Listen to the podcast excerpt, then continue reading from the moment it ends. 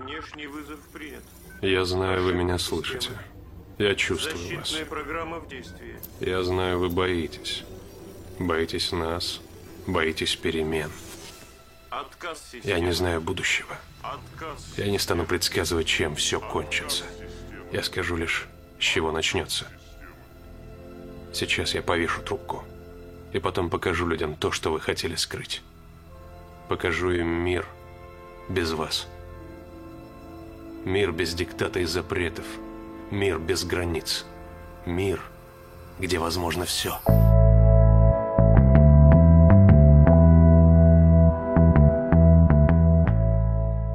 Привет! Меня зовут Алихан, а вы слушаете очередной 49-й выпуск подкаста «Миражи».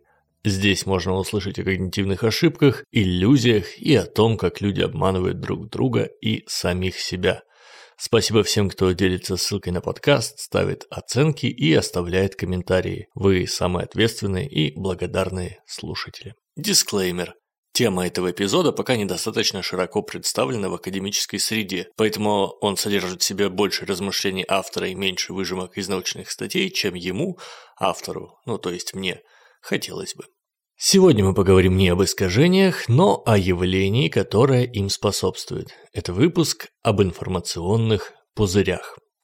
Термин «filter bubble» или, если говорить по-русски, пузырь фильтров, был придуман не так давно, лет 10-12 назад, Элли Паризером. Это такой американский дяденька, который топит за этику, демократические свободы и чистую информацию в интернете.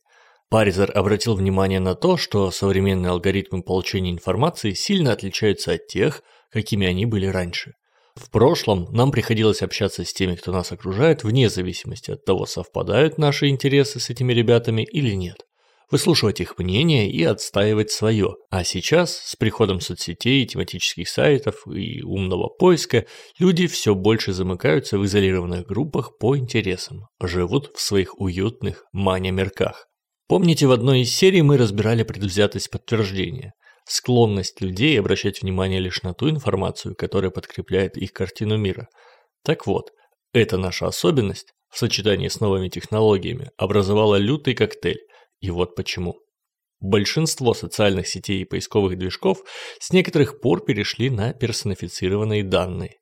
Если раньше, подписавшись в Фейсбуке, Твиттере или ВКонтактике на сотню людей, мы видели в ленте все, что они постят, без разбора, то сейчас содержимое ленты опирается на собранные о нас данные. Грубый пример. Если я постоянно лайкаю котиков Наташи и никогда политические провокационные видео Александра, то Инстаграм со временем вообще перестанет мне показывать Сашины посты, а заодно скроет от меня и прочие политические материалы. И наоборот, если я лайкаю те посты, которые активно лайкают всякие радикалы, то мне будут подсовывать в ленту все больше политики и все меньше котиков. Похожие умные алгоритмы работают на Ютубе, в ТикТоке, в поиске Яндекса и Гугла. Казалось бы, зачем оно нужно, а все просто.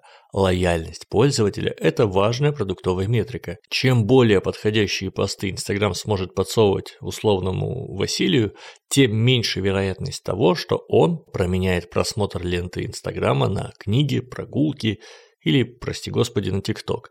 А значит, тем больше на таких ребятах, как Василий, в конечном итоге заработают хозяева Инстаграма. Еще один бич современного интернета – рекламные профили. Не вдаваясь в технические детали, это работает примерно так.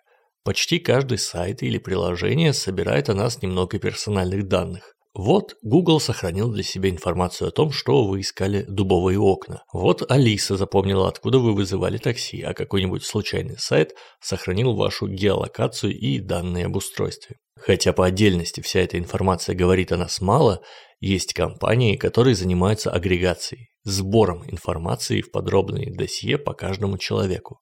В основном такие данные используются для рекламы. Например, нам могут предложить какие-нибудь люстры, основываясь на том, что покупатели дубовых окон часто интересуются люстрами. Однако, никто не помешает какому-нибудь сайту-новостнику или социальной сети показывать вам те новости и посты, которые соответствуют вашему рекламному профилю, если это им будет выгодно. Все эти умные алгоритмы приводят к тому, что люди отдаляются от информации, которая не соответствует их точкам зрения, интересам, доходам и политическим взглядам. Вместо единого интернета, как информационного пространства и сообщества, мы получаем набор изолированных или почти изолированных пузырей, обусловленных социокультурными различиями. При этом такое положение дел особо не афишируется. То, что ваши результаты поисков уникальны и заточены под вас, а какой-нибудь Джон Доу из Америки по такому же запросу получит абсолютно другую выдачу, по мнению создателей поисковиков, вам знать не обязательно. Кстати, о геополитике.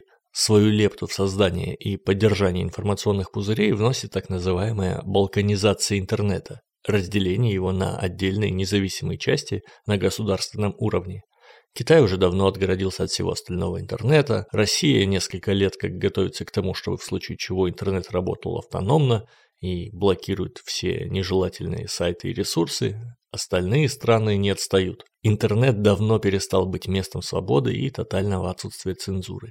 Увы. То, что люди видят на ютубе только те ролики, которые им интересны, мнение тех людей в соцсетях, с которыми они согласны, и те новости, которые не ставят под сомнение их точку зрения, приводят к феномену под названием эхокамера. Эхокамера – это термин из теории СМИ, обозначающий усиление убежденности людей в своей правоте, если они находятся в замкнутой информационной системе. Давайте разберемся на воображаемом примере. Представим, что мы устроили на необитаемом острове два поселения. В одном разместились обычные люди, абсолютно случайные. Среди них есть ученые, рабочие, астрологи, дети, старики, фермеры и плоскоземельщики, и все подряд.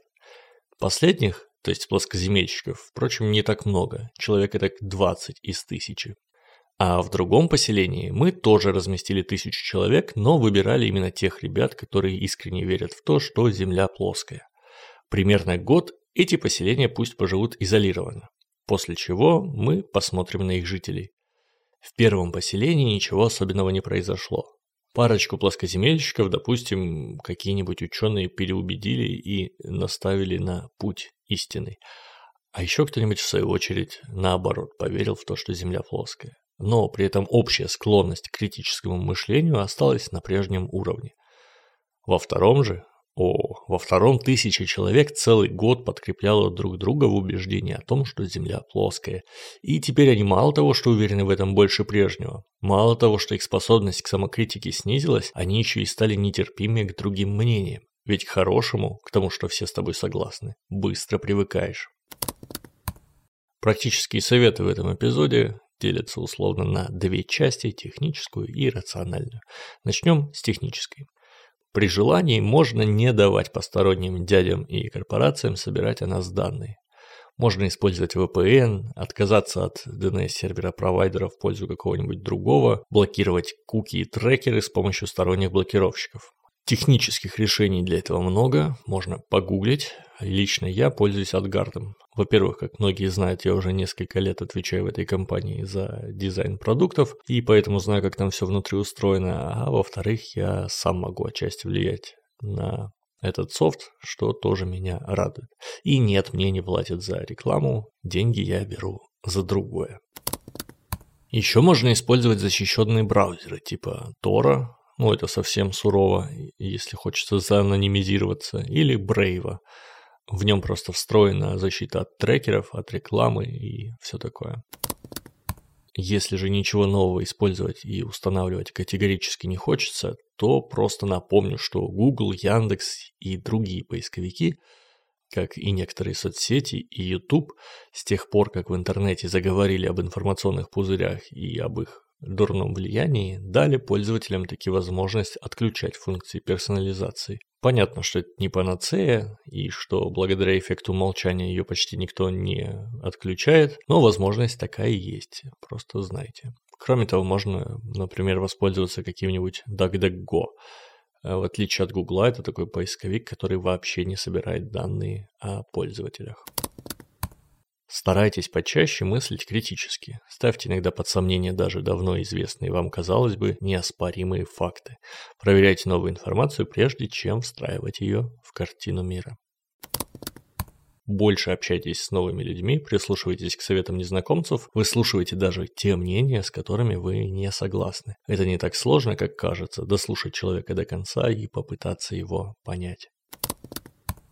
Выбирая источники новостей, старайтесь находить такие СМИ, которые стараются осветить события со всех сторон. Полагаться во всем на однобокое мнение какого-нибудь новостного сайта оппозиционеров так же ненадежно, как и верить в то, что новости Первого канала – это истина в последней инстанции. На этом эпизод заканчивается, а я хочу кое-что еще сообщить. К концу подходит первый сезон подкаста «Миражи», в нем будет 50 основных эпизодов, то есть остался еще один по ложной памяти, я его уже анонсировал. Еще будет, видимо, послесловие, некий эпилог и, возможно, бонусный эпизод в конце ноября. А после этого я возьму небольшой перерыв, скорее всего, до Нового года. И так как я собираюсь в послесловии немножко рассказать о том, как вообще там появились миражи, что получилось, что не получилось, и вообще немножко поавтопить, это отличный шанс задать какие-то вопросы или дать обратную связь подкасту. Пишите в личку, в Телеграме или в комменты к подкасту или в соцсети, без разницы. Я обязательно все зачитаю и на все отвечу. Вы слушали подкаст о когнитивных искажениях «Миражи». У микрофона был Алихан. Спасибо, что дослушали до конца. Будьте объективными и всего вам доброго.